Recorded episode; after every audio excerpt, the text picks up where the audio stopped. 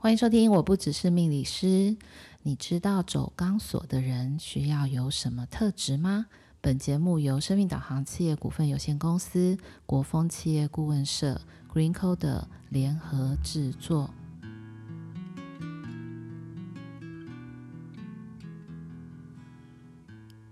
欢迎收听，我不只是命理师，各位听众朋友们，大家晚安，我是 Lilian。那还记得我们在上周有跟大家来聊关于塔罗跟身体的一个结构、姿势还有动作之间的关联，所以呢，我们今天也一样的邀请到了上个礼拜的来宾，也就是 Betty 老师，今天一样要来跟我们分享，就是在塔罗的塔罗牌人物里面。的身体的姿势，还有他的动作，能够带给我们什么不一样的身体健康，还有情绪的觉察。所以现在请 Betty 老师一样跟听众朋友们打个招呼啊，各位听众朋友，大家晚安啊！上诶，上个礼拜还记得上礼拜跟大家分享了那个呃一胚的皇帝跟皇后，所以我们今天可能要来跟大家分享，就是。有别于只是坐着的姿势，还有其他的姿势显现在我们塔罗牌的大牌或小牌里。然后待会也可以跟听众朋友一起分享，可能让大家可以了解更多关于身体与塔罗之间的关系。嗯、所以其实，在我们上个礼拜的。呃，Podcast 播出之后呢，的确也有一些的回应。那这个的回应，当然有些人是做这个动作啦，还有对于他的一个塔罗牌，甚至是我我对塔罗牌认识很多的人，也从这样子的一个身体的一个觉察上面，有得到不同的一个东西。那当然，我今天其实从上个礼拜的这个身体密码，其实我们把这个主题定为走钢索的人。那其实很多人会想说，可是我们没有要走钢索啊。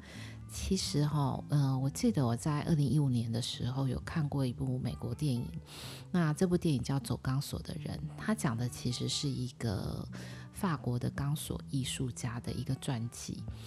为什么会从这里去连接到身体？其实是很重要的。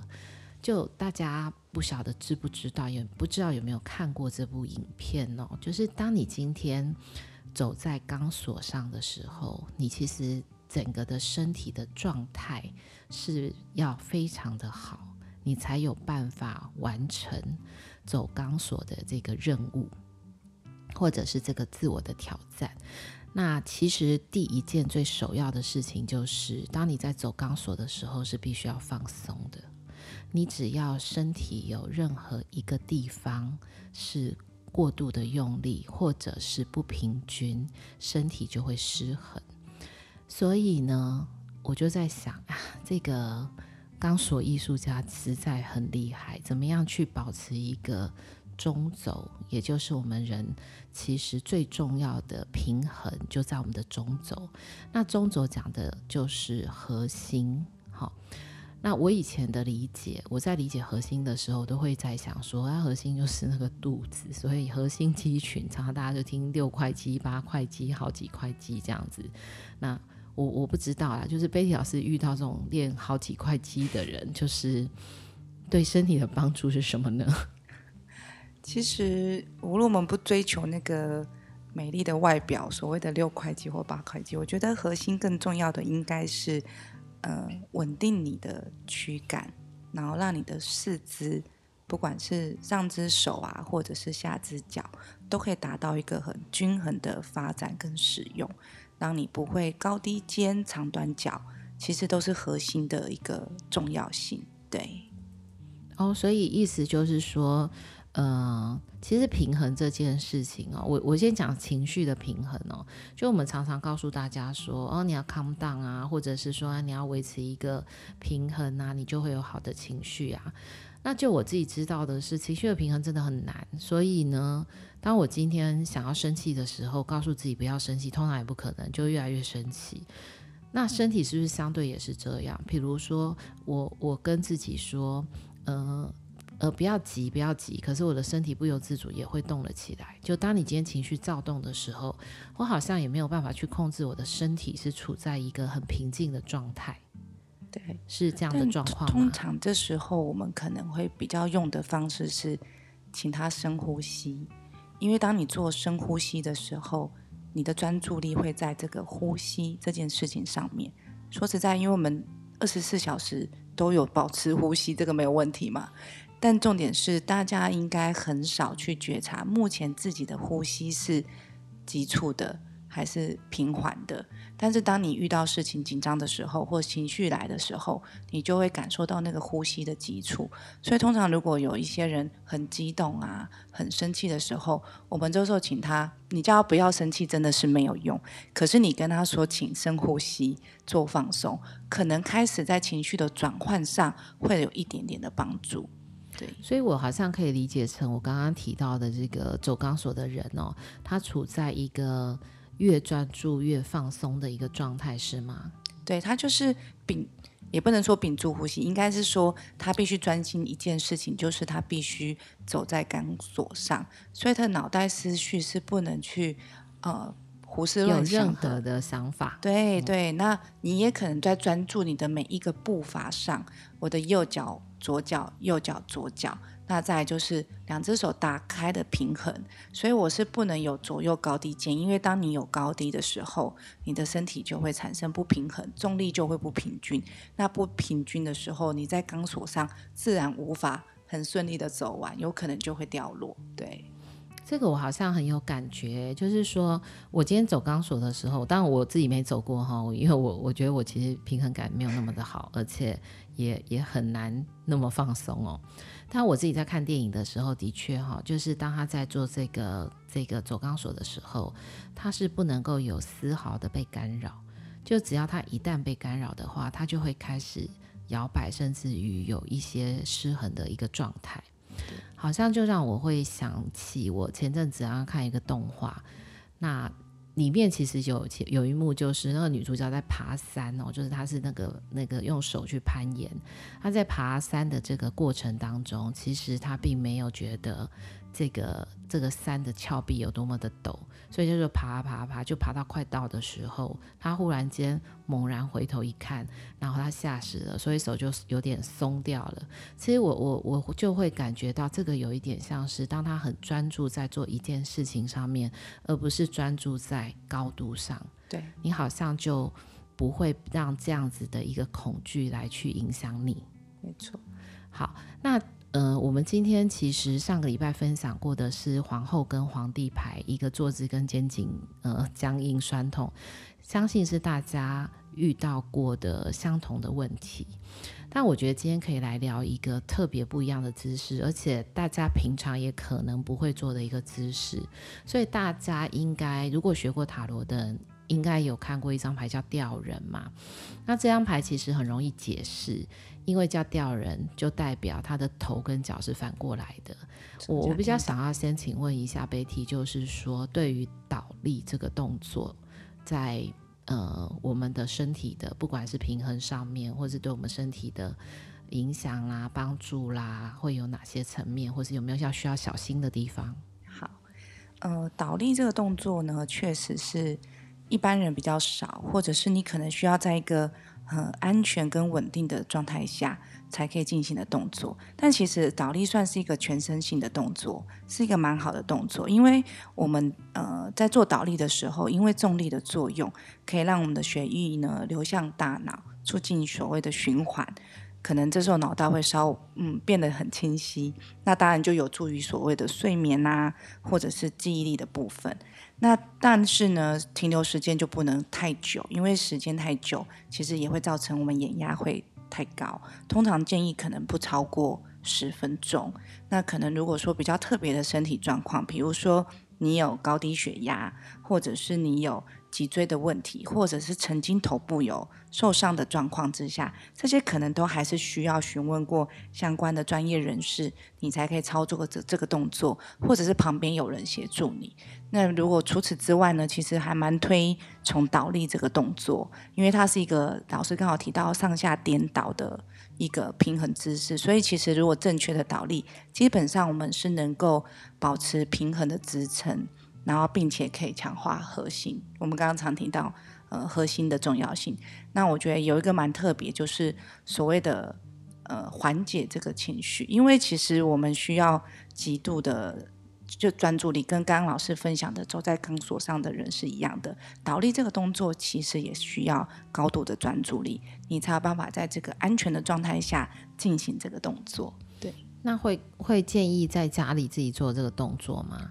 呃，在家里可能我们分两块来说好了。假设你有一个背景，就是可能运动背景、瑜伽的背景，我觉得应该是在。知道这个姿势的操作之下，我觉得没问题。那当然，我们一定不会选择是一个地瓷的瓷砖地板啊，我们可能会需要有瑜伽垫的协助。那一般我们可能没有这样经验的人，其实我觉得在家可以先从最简单的方式，可能我们可以先选择呃躺在床上。那嗯，因为我们现在没有画面给大家看，不过我可以稍微口述一下，让大家去稍微想象这个动作画面。就是你躺在床上，那让你的呢脖子下缘呢是贴在床边，那你的头是不是会有向后仰的感觉？那这时候其实我们头部也会做到一个半倒立的状态。就因为我刚刚讲说，其实倒立有一个很重要的呃呃好处，是因为这个重力的作用，让你的血液循环变好这件事情。所以我们可以先做比较简单的，然后再循序渐进去做所谓的。我们也可以先从靠墙倒立，就是有墙壁的支撑。那到你熟悉之后，身体稳定之后，我们就可以做就是离开墙面的这个倒立姿势。不过就是再再次的提醒大家，就是可能在你没有这个练习的经验之下呢，需要有专业的老师或者是了解这个动作的人去协助你做到。呃，就是呃，不可以贸然的去做这个动作，因为它有受伤的可能性。因为它是跟你的颈椎保护有很大的关系。因为倒立的时候，你的头是在地上，接头再来往上就是在接颈椎，但是颈椎往上是承载你身体的所有的重量。所以如果这时候嗯所谓贸然行事的话，有可能会对我们的颈椎是产生比较大的一个风险。哦，也有可能造成颈椎的一个伤害，对，是这样的意思。嗯，所以其实刚刚贝利老师讲的那个动作，有一点点像可以达到一些些倒立的功能，其实是躺在床上，那我只有动的其实是头而已。对，没错。那这个姿势通常也不能太久，对吗？对。但如果说我们把这个姿势躺在床上是安全，是针对头部，那还有另外一个我们可以做到下肢的倒立循环是什么？就是把你的两只脚靠墙。很像我们常说哦，哦，逛街脚很酸，把脚跪在墙上，哦，这个就是下肢的倒立，因为这是我们的脚在上，屁股在下，所以等于是你的屁股背是在躺在床上，然后两只脚跨在墙上，这个就是脚步的倒立动作。嗯，所以你把这两个动作组合起来，我们就其实也达到了呃一般的倒立。靠墙倒立动作的动作哦，OK。那我之前其实有听过 Betty 跟我讲啊，就是那个什么每天做倒立几分钟，然后你就什么青春青春永驻，该不会大家忽然间这个倒立这个动作变得非常非常的热门这样子？好，是什么原因？是刚刚讲的，就是因为有血液循环，血液循环哦，血液循环的一个逆行就对了。没错，因为我们其实现代的人大部分时间。跟练功很跟练功有关，对，其实我们现在的人大部分都是站着的姿势，即便你是躺着睡觉，你的身体都不会是倒立的状态。所以，我们大部分的血液循环，其实常常听到为什么血液循环不好啊？跟啊，我们上一集有分享过，坐久了下肢循环不好，其实都跟血液循环有关。所以，我们回来去做这些倒立相关的动作，其实就是在做一个平衡的概念，因为我们长时间处在是。由上到下嘛，再加上我们受到地心引力的影响，所以我们很多的重力其实都是往在我们的下肢。那想要达到这个平衡，所以我们才会想要透过倒立的姿势来去做一个协助。对，这个其实听起来是很很好玩的。我我个人做的这个动作其实很少，但对我的人生的记忆来讲哦，有一个比较类似倒立的动作，就是在那个。就是你知道那种公园啊，还是哦有有有，它就会有那种小时候对一条的那个档。那我最喜欢的就是就是把把脚攀上去，对对，不是攀上去，就是手把自己撑起来之后翻一圈，然后呢就倒着看世界。其实我以前很喜欢做这个动作，但是这个动作我的受力点其实是在手，就是我全完完全是用手去撑着它。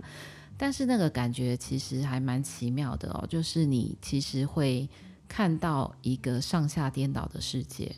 那当我今天看到上下颠倒的世界的时候，就我自己来看，叫做世界上下颠倒。可其实这个的颠倒是我造成的，等于是我我觉得世界在颠倒，其实是我先颠倒，所以我看出去的世界是颠倒的。那我们自己在解哦塔罗牌的这张吊人牌，其实也很有意思哦。就是当我今天想要去感受那个吊人的那个感觉哦，你看哦，我们一般来讲，我们正常行走有没有？如果当我正常行走的时候，我不会想的太多，因为我想动就可以动了。可是当我今天进入到吊人的动作，也就是头下脚上的动作，不是你想走就可以走。因为我的头是顶在地下的，会被限制住。对，所以其实我们在解掉人牌这张牌的时候，就有一点点好像，呃，心有余而力不足，或者是我好像想要做什么，但我也动不了。所以最有趣的就是在这张牌的一个色彩配置上面也，也也蛮蛮特别的，就是脚的地方，它其实是红色的裤子。那红色的裤子也彰显了你其实是有很多很多的事情想要去做，或者是去执行，但因为反过来的，所以你就动不了嘛。那很多时候我们在解张牌的时候，也会去说啊，你要想清楚了，然后呃，所有的东西都已经是确认了之后，你再行动。那也有一点点牺牲的意思。那在牺牲的意思在这边，其实有有那个我们讲的奥丁神倒吊在。树上九天九夜，然后得到了一些智慧。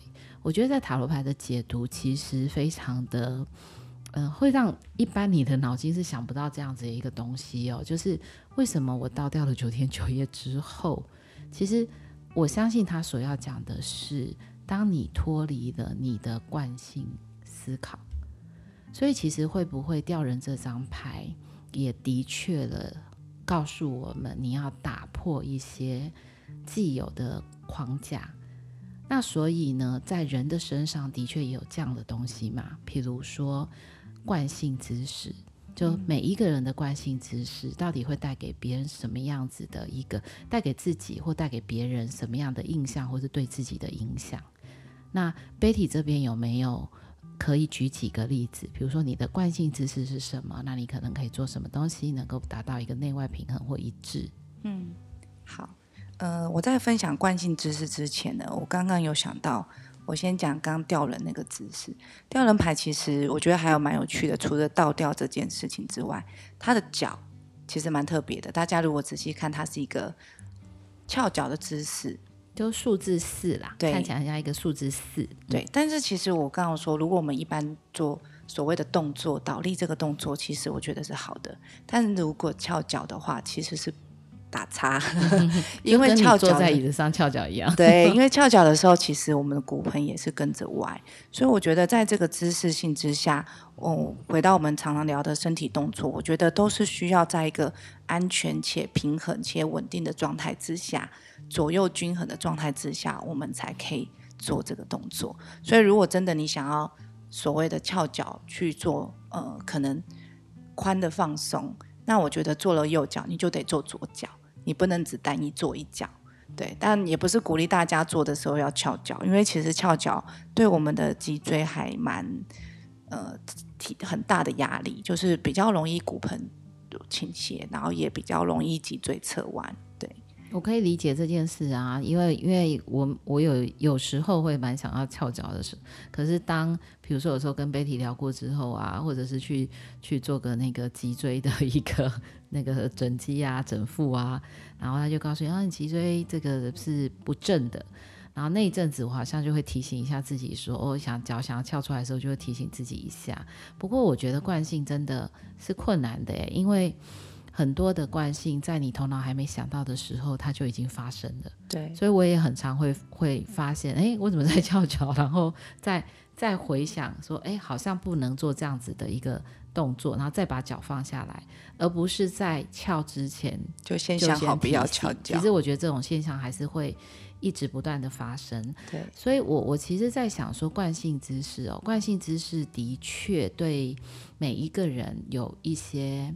提醒，或者是说能够去表达出来某一些人的一个心理上面的状态，比如说有些人很喜欢两只手放在前面，然后就这样看着人，好，两只手交叉，然后放在前面，好像有一点点说好，那我就想要等你现在说什么做什么，我就有点点看好戏的这个现象，所以当他今天出现在日常行为的时候。好像比较容易表现出一个事事事不关己的一个态度，嗯，对。那不知道这个对于他自己的，比如说我的手常常是呈现一个交叉的一个姿势，不知道会影响到我们的一样是中轴的平衡吗？还是会有什么不好的一个影响？其实会，因为我刚刚讲跟大家分享惯性姿势，这个可以跟大家分享一个，就是上礼拜如果我没有记错，应该是上礼拜学生来问我说。老师，我怎样可以肚子变小？嗯，然后呢，我就跟他先说，你先做一件事情。我说，你先把翘脚的习惯改掉。等一下，所以意思是说，翘脚人肚子都很大吗？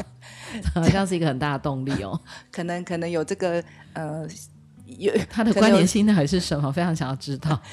那因为我我我觉得他的，因为他的工作也是久坐。那我觉得为什么会这样讲？是因为其实我们。女生呐、啊，说实在的，过了三十，过了四十之后，不管可能，如果加上你有生小朋友的话，基本上你会发现，我那个肚子呢，不管我做了多少的努力，仿佛它都是依然存在，不会变小。哦，太伤心了。有些 有些人听到这一段，是觉得很伤心？这一段令人太难过。本来想要吃宵夜，或者眼前摆着盐酥鸡的朋友们，还是可以吃啦。对，所以那我会觉得说。呃，因为其实看起来是像是核心不够有力。那我说为什么要去把翘脚的这个习惯改掉？因为当你不断不断的翘脚的时候，他对他来说，这是一个舒服的动作。我们上周有分享关于舒服的动作，通常都不会是正确的动作。那你长期不正确的动作，你的身体就歪斜。所以其实我觉得他有一部分是来自于他的核心不够稳定。我就先跟他说，你先记录一个礼拜，如果你有翘脚，就画一个政治符号。我们来看看一周之后你有达到几次？因为有奖励。与其你问我怎么瘦肚子，不如先调整自己的姿势。我觉得在这个日常生活，只要你其实很细微，这个姿势先调整了之后，一个礼拜之后，你会发现身体会变得很不一样。对，所以所以我才讲说惯性这件事情，就是。也像现在的听众朋友，你可能是躺着在听我们的 podcast，也可能是要坐起来吗？